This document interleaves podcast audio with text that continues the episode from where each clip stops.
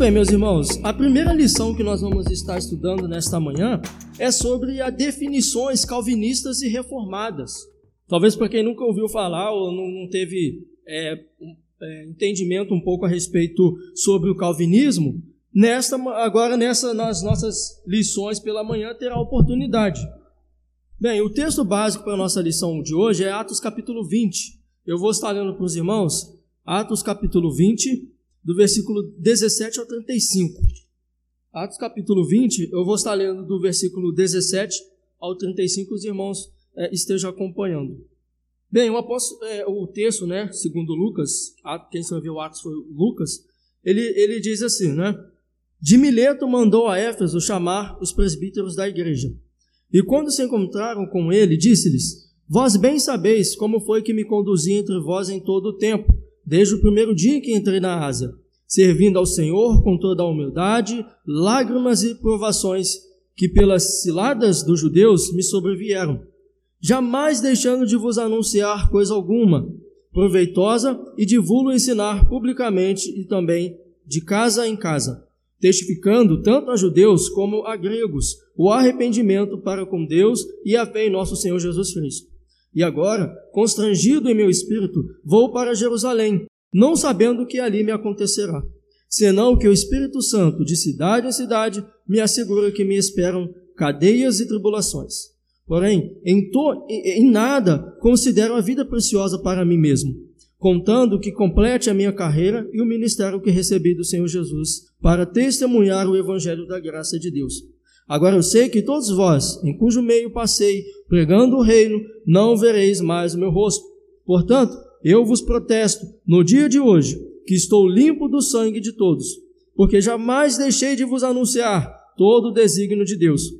Atendei por vós e por todo o rebanho sobre o qual o Espírito Santo vos constituiu bispos, para pastoreardes a igreja de Deus, a qual ele comprou com o seu próprio sangue. Eu sei que, depois de minha, da minha partida, entre vós penetrarão lobos vorazes que não pouparão o rebanho, e que dentre vós mesmos se levantarão homens falando coisas pervertidas para arrastar os discípulos atrás deles. Portanto, vigiai, lembrando-vos de que, por três anos, noite e dia, não cessei de admoestar com lágrimas a cada um. Agora, pois, encomendo-vos ao Senhor e à palavra, na sua graça, que tem poder para vos edificar e dar herança entre todos os que são santificados. De ninguém cobicei prata, nem ouro, nem vestes. Vós mesmos sabeis que estas mãos serviram para o que me era necessário, a mim e aos que estavam comigo. Tenho-vos mostrado em tudo que, trabalhando assim, é mister socorrer os necessitados e recorrer e recordar as palavras do próprio Senhor, Jesus. Mas bem-aventurado é dar que receber. Meus irmãos, que Deus nos abençoe com a sua palavra nessa manhã. Este é um texto em que Paulo é, chama a atenção dos presbíteros que estão em Mileto para dar algumas recomendações aos presbíteros que ali se encontravam. A primeira recomendação é para que eles ficassem atentos contra os, aos homens que perverteriam a palavra, né, contra aos hereges, contra aqueles que deturpariam a palavra do Senhor. E, e, e, Paulo também mostra a sua própria dedicação ao Evangelho. Né? Paulo ele mostra o trabalho que ele teve com lágrimas em cadeias, tribulações, perseguições, para pregar o Evangelho genuíno. Então, basicamente, nós podemos ver essas duas ah, orientações nessa palavra. Paulo falando do seu trabalho no Evangelho e Paulo chamando os presbíteros a atenção para que eles preguem a palavra, para que eles sejam fiéis à palavra, para que eles tomassem cuidado, porque homens perversos, né, homens que deturpariam a palavra do Senhor, ah, poderiam é, é, atingi-los a qualquer momento. Bem, meus irmãos, definições calvinistas e reformadas. A introdução do nosso texto diz assim: a teologia calvinista pode ser resumida como a teologia dos cinco pontos. Os irmãos sabem quais são os cinco pontos do calvinismo? Meus irmãos, os cinco pontos do calvinismo Ele diz respeito à depravação total, à eleição incondicional, à graça irresistível, à perseverança dos santos e à expiação limitada. Nós poderíamos falar aqui depois sobre cada um um tempo maior. Mas será que a teologia calvinista ela pode ser definida como esses cinco pontos? É, vale ressaltar também que esses cinco pontos eles foram redigidos por conta dos cinco pontos dos remonstrantes, que são aqueles que seguiam a teologia de Armínio. A teologia de Armínio ela era contra esses é, ela, ela trazia pontos diferentes, que o homem não era totalmente depravado, eles diziam que a graça era resistível, eles diziam que uh, não existe a perseverança, né? que existe aquela ideia de luta, que todos os dias você tem que ganhar a sua salvação. E eles diziam que, que a expiação era ilimitada, ou seja, era para todos. Então, uh, houve essa, essa uh, como que a gente poderia dizer? Houve esse concílio né, na Holanda para que fosse para que esses pontos que os remonstrantes vieram trazendo, seguindo a teologia de Armínio, fosse debatida. Então, nessa, nesse concílio, ficou-se decidido esses cinco pontos. Que o homem é totalmente depravado, que a graça ela é irresistível, o homem não pode resistir ao chamado de Deus, que a expiação ela é limitada, ou seja, Jesus ele morreu para aqueles que hão de herdar a salvação, e que o, existe a perseverança dos santos, ou seja, aqueles a quem Deus chamou, ele vai continuar a sua obra até o final, até que essa obra seja completa, e que a, a, a, eleição ela é incondicional, ou seja, é, não é por méritos que nós alcançamos a salvação, não é por obras de justiça minha, mas é pela obra do Senhor, pela graça e pela misericórdia do Senhor. Mas muitos, meus irmãos, resumem o calvinismo apenas nesses cinco pontos. Mas será que é isso? Bem, esses pontos são fundamentais para a correta ênfase da soberania de Deus na salvação. Contudo, são apenas o princípio, não o todo do calvinismo. Então veja, esse, esses cinco pontos são apenas a ponta da iceberg, do iceberg. Mas o calvinismo, a teologia calvinista, ela vai muito mais além do que esses cinco pontos. O evangelho não consiste no anúncio de algumas partes da Bíblia, mas sim de todo o conselho de Deus, revelado nas Escrituras. Toda a vontade revelada de Deus. Então, assim como o Evangelho, ele não pode ser ensinado por apenas algumas partes, mas pelo todo da Bíblia, assim também é a teologia calvinista. Ela não é apenas cinco pontos, né, mas ela tem todo o seu, to, to, toda a sua teia, né? Veja, o nome calvinismo o nome calvinismo é uma alusão aos ensinamentos do teólogo francês João Calvino. João Calvino, meus irmãos, ele nasceu em 1509, como nos diz, na cidade de Noyon, na França. Né?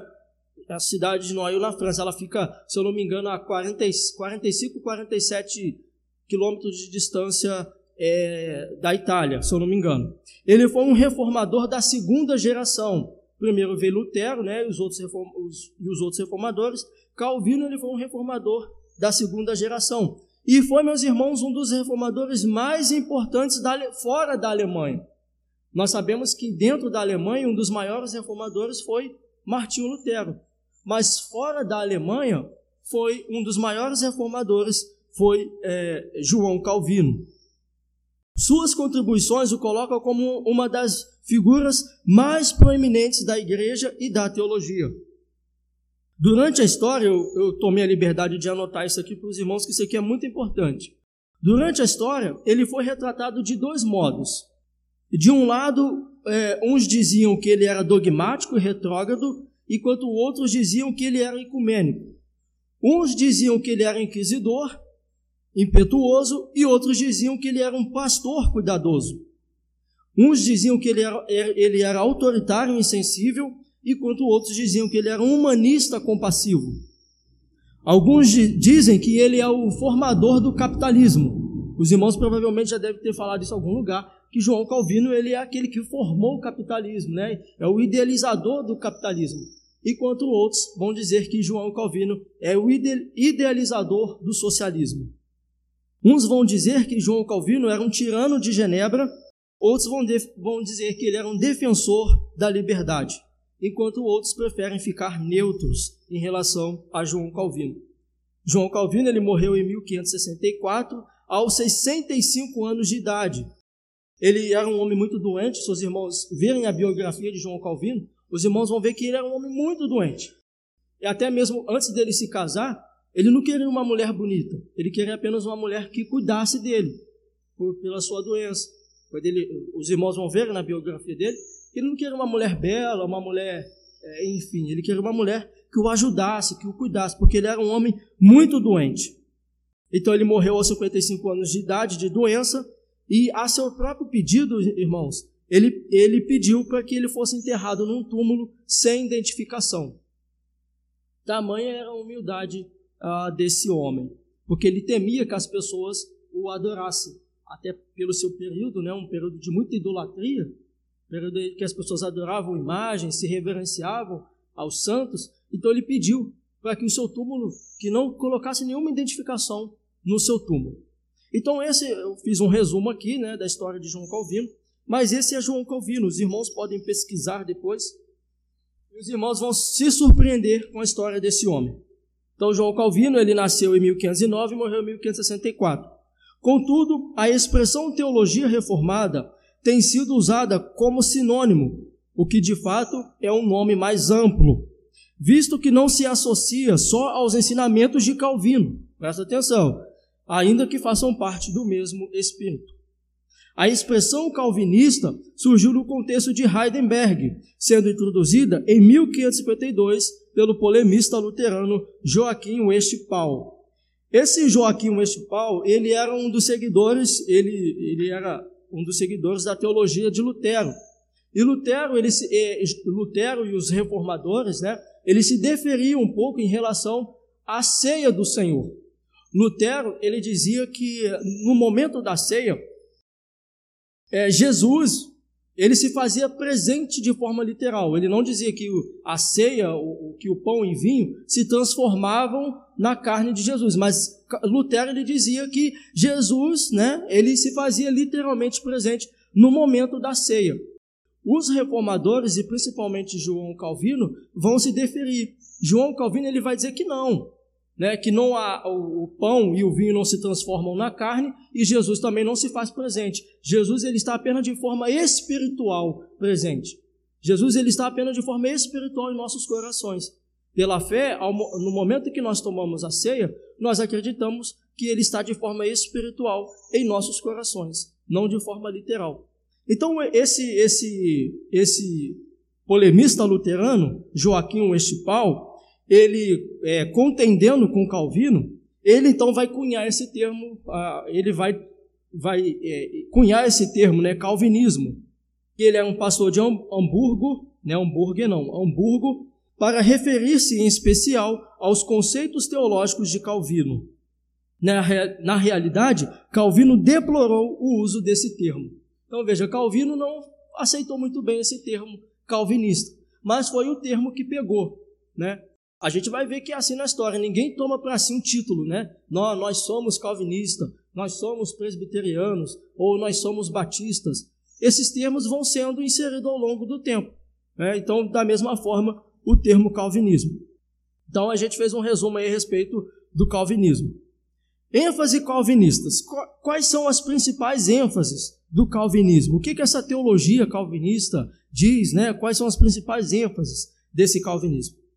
Alguns temas calvinistas para pesquisa e estudo bíblico. Quais são esses temas? O primeiro tema: conhecimento, culto e santificação. Um dos principais temas do calvinismo é a respeito do conhecimento, do culto e da santificação. A doutrina não é apenas para o nosso deleite espiritual e reflexivo. Antes, exige um compromisso de vida e obediência o conhecimento de Deus e da Sua palavra não visa satisfazer nossa curiosidade pecaminosa, mas conduzir-nos a Ele em adoração e louvor. Então veja, visa a nos conduzir a Deus em oração, em adoração e louvor. O conhecimento de Deus está associado à verdadeira piedade, está associado à verdadeira santificação. Né? A piedade é uma busca de santificação, uma vida de oração, uma vida de leitura da palavra de Deus, que consiste em uma relação correta com Deus e também com o nosso próximo. Assim, né, como a nossa irmã Célia falou a respeito da lição do apóstolo Paulo, a respeito da humildade. Um princípio básico para Calvino é que, se desejamos conhecer a vontade de Deus e resistir às ameaças de Satanás, devemos nos debruçar sobre as Escrituras, para lê-la sistematicamente e reverentemente. O conhecimento verdadeiro do verdadeiro Deus tem também um sentido profilático, ou seja, ela inibe o pecado e implica a impiedade, a piedade, perdão, e a santificação. Contudo, nosso conhecimento não é algo acabado, né? Está pronto. Antes, por meio da, da graça de Deus, devemos procurar crescer nesse conhecimento. Não podemos desprezar as oportunidades que Deus nos concede de conhecer a Sua palavra sem nos tornarmos culpáveis de tal omissão. Então veja, o calvinismo, uma das suas principais expressões é o ensinamento da palavra de Deus, é a leitura da palavra de Deus, é o se debruçar é, no entendimento da palavra de Deus e no crescimento do conhecimento do próprio Deus. Né? O calvinismo, ele, a, os, os irmãos é, tiverem curiosidade e conhecer mais sobre as obras de Calvino, os irmãos vão ver que ele era um homem que se dedicava muito ao estudo da palavra. Era um homem que interpretava muito bem as escrituras a gente vai ver mais à frente, até a visão, a antropologia de Calvino sobre o homem, sobre a realidade, estava baseado única e exclusivamente na palavra de Deus. Então, uma das ênfases do calvinismo é o conhecimento, o culto e a santificação. A segunda ênfase do calvinismo é o culto agradável a Deus. A visão de Calvino é bastante clara a respeito do culto agradável a Deus. Aliás, ele entende que o princípio de uma vida boa e justa está em conhecer o que é agradável a Deus. O culto não deve ser avaliado apenas pela nossa visão. Eh, antes, devemos submeter nosso gosto aos mandamentos de Deus. Veja que interessante nesse ponto. Desse modo, a pompa artificial de uma cerimônia religiosa serve apenas para nos enganar.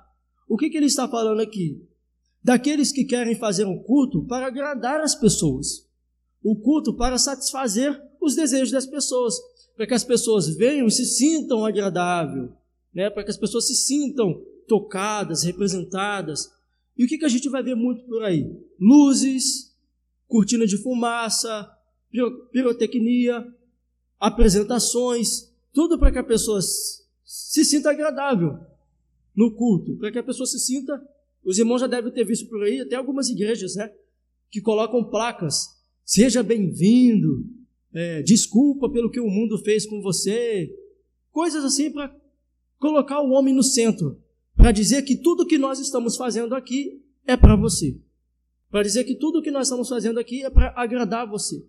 Mas o calvinismo vai dizer que não, o culto tem que ser o culto que agrada a Deus.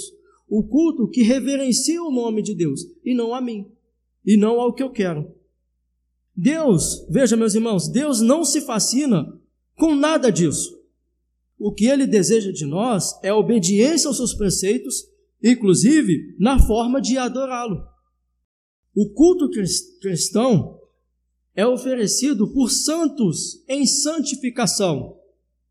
Por santos em santificação. Fomos separados por Deus para prestar-lhe culto e por meio do culto a nossa santidade se aperfeiçoa. No culto somos aperfeiçoados, sendo transformados cada vez mais na imagem do Senhor, que é o nosso modelo e meta. Alguém abre lá em Romanos, capítulo 8, e ao encontrar pode estar lendo. Romanos 8 e 29. Isto, 29 e 30. Isto.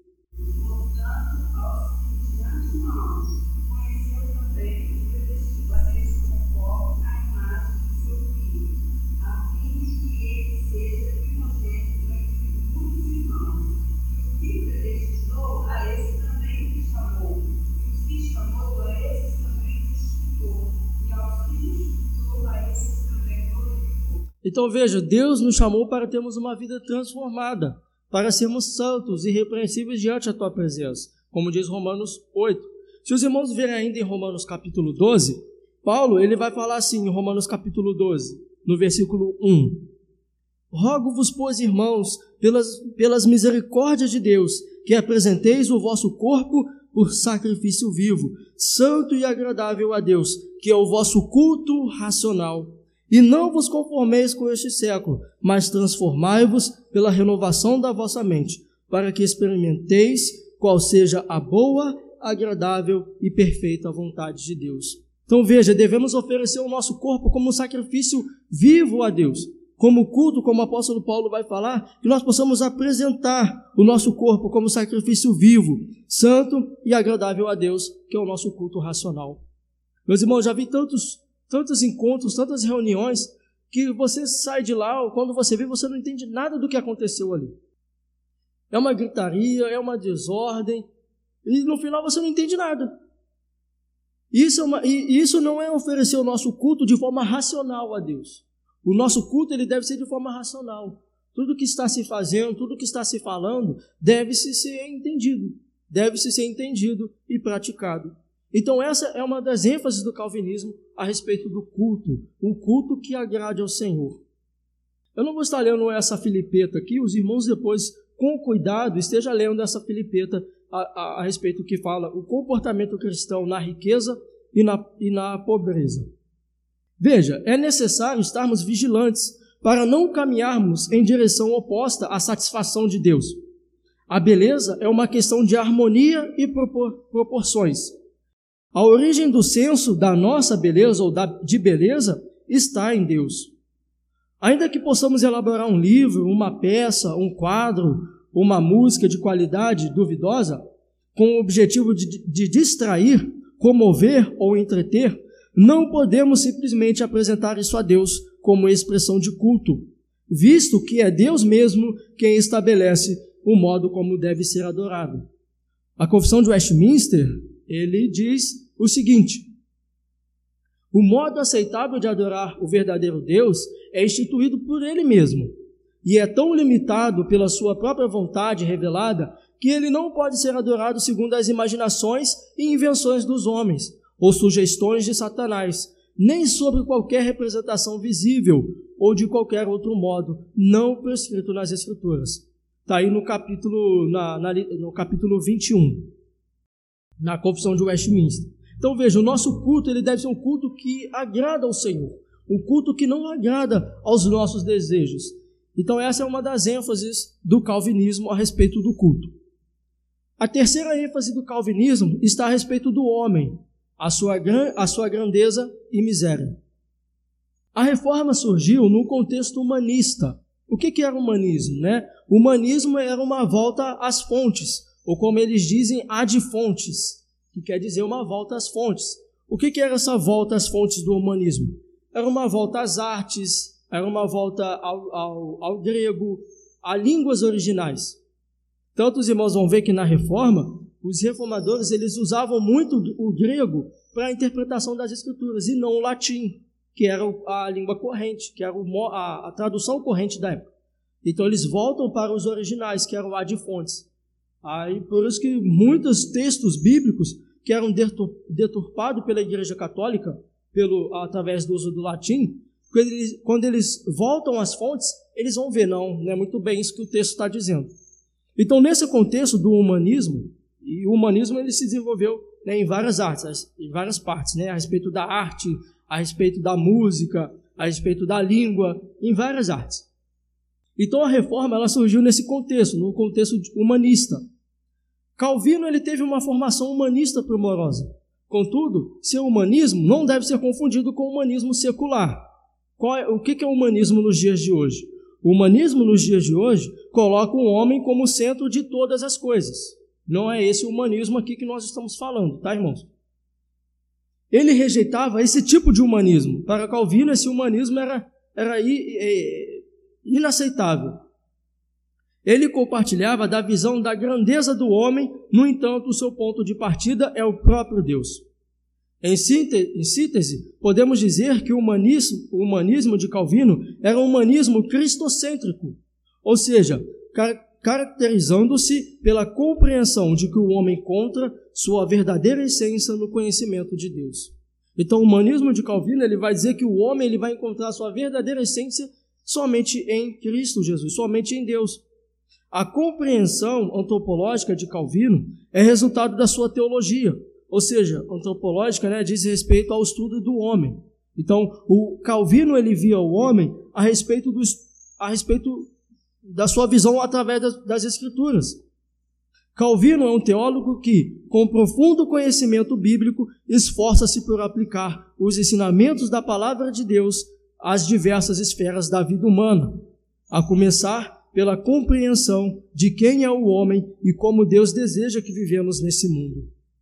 Quanto ao homem, sua dignidade e beleza é, está, estão em ter sido criado à imagem e semelhança de Deus. Podemos, portanto, relacionar-se, por, podendo, portanto, relacionar-se com o seu Criador. Então, esse basicamente era o ponto de partida de Calvino. Ele via o homem como caído, mas que poderia se relacionar com Deus através de Cristo Jesus, né? através de, uma, de, uma, de um contato através é, com Cristo Jesus. Na sua visão, um homem deve ser respeitado, amado e ajudado, porque é a imagem de Deus. Essa perspectiva deve nortear sempre a nossa consideração a respeito do ser humano. Ainda que o pecado tenha manchado, desfigurado essa imagem, é, Romanos 6, 23 vai falar muito sobre isso, ainda continua sendo a imagem de Deus. É, eu não vou estar lendo também essa Filipeta, os irmãos estejam lendo depois, que fala a respeito do ministério pastoral, privilégio e responsabilidade. Então, a quarta ênfase do calvinismo está na oração, obediência e glória a Deus. A ênfase calvinista está na oração, na obediência e na glória de Deus. A glória de Deus é maior que todas as coisas reunidas. Fomos criados para conhecer a Deus e o glorificar. Em nossas orações devemos ter o desejo ardente de que o nome de Deus seja glorificado. Portanto, em nossas orações, deve, nossas orações devem ter como alvo principal a glória de Deus. As nossas necessidades são satisfeitas a partir da glorificação de Deus. A, a igreja invoca o nome de Deus buscando a sua glória. É um grande consolo para os crentes saber que quando invocam o nome de Deus, estão já nesse ato sendo obedientes. Né? Quando nós invocamos o nome de Deus nas nossas orações, nós estamos sendo obedientes. Visto que Ele mesmo nos ordena a orar, por, por intermédio de nossa obediência à palavra, além de evidenciarmos a nossa fé, Deus é glorificado. Ele tem prazer em que lhe obedeçam.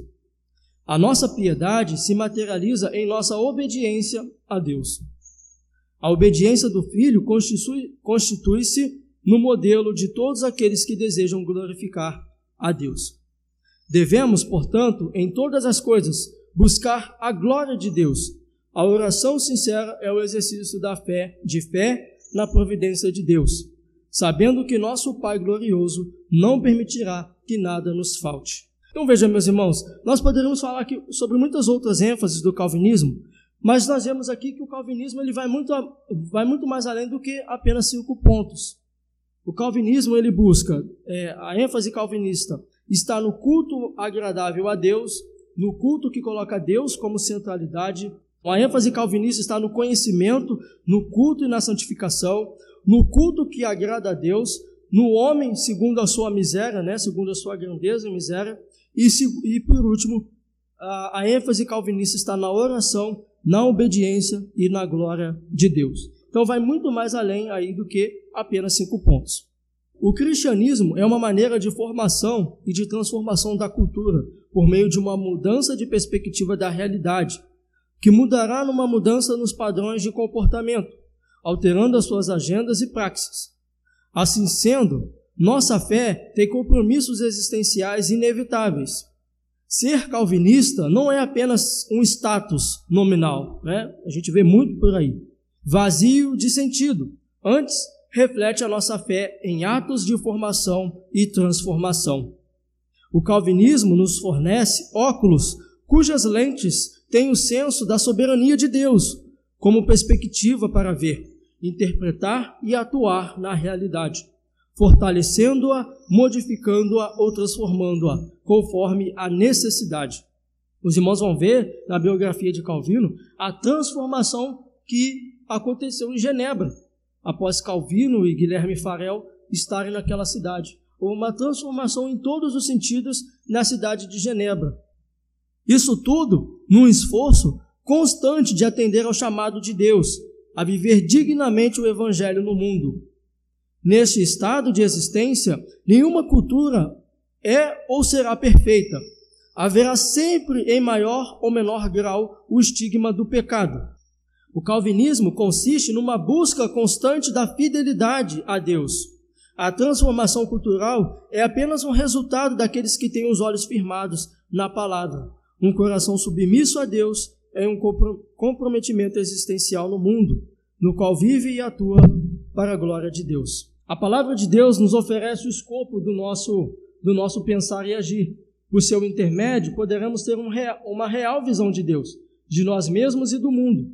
Portanto, uma, uma cosmovisão calvinista é uma visão que se esforça por interpretar a chamada realidade pela ótica das Escrituras. O calvinismo ele busca transformar a nossa sociedade com ênfase nas Escrituras, né? não em nós mesmos, mas com ênfase nas Escrituras. Sem as Escrituras, permaneceremos míopes para distinguir as particularidades do real, tendo uma epistemologia desfocada. No entanto, mesmo com toda essa influência, o calvinismo não moldou a cultura ocidental somente por meio das ideias, mas principalmente por intermédio de seus ideais, que fizeram com que homens fiéis morressem pelo testemunho de sua fé. A força prática da teologia calvinista não está só em seu vigor e capacidade de influenciar intelectualmente os homens, mas no que tem produzido na vida de milhões de pessoas, conduzindo-as em submissão ao Espírito, à fidelidade bíblica e a uma ética que se paute pelas Escrituras. A grande contribuição do calvinismo não se restringe, não se restringe aos manuais né, das mais variadas áreas do saber, mas estende-se à integralidade da vida dos discípulos de Cristo que seguem essa perspectiva. Ser calvinista significa ter um apego irrestrito ao Deus da palavra, que nos instrui e nos capacita a viver para a sua glória, desempenhando nosso papel na sociedade, seja em qual e seja em qual nível for, apresentando o fruto do nosso labor como uma oferta a Deus, que nos criou e nos sustenta esse é o homem que visamos, pela, gra pela graça, preparar glória somente a Deus.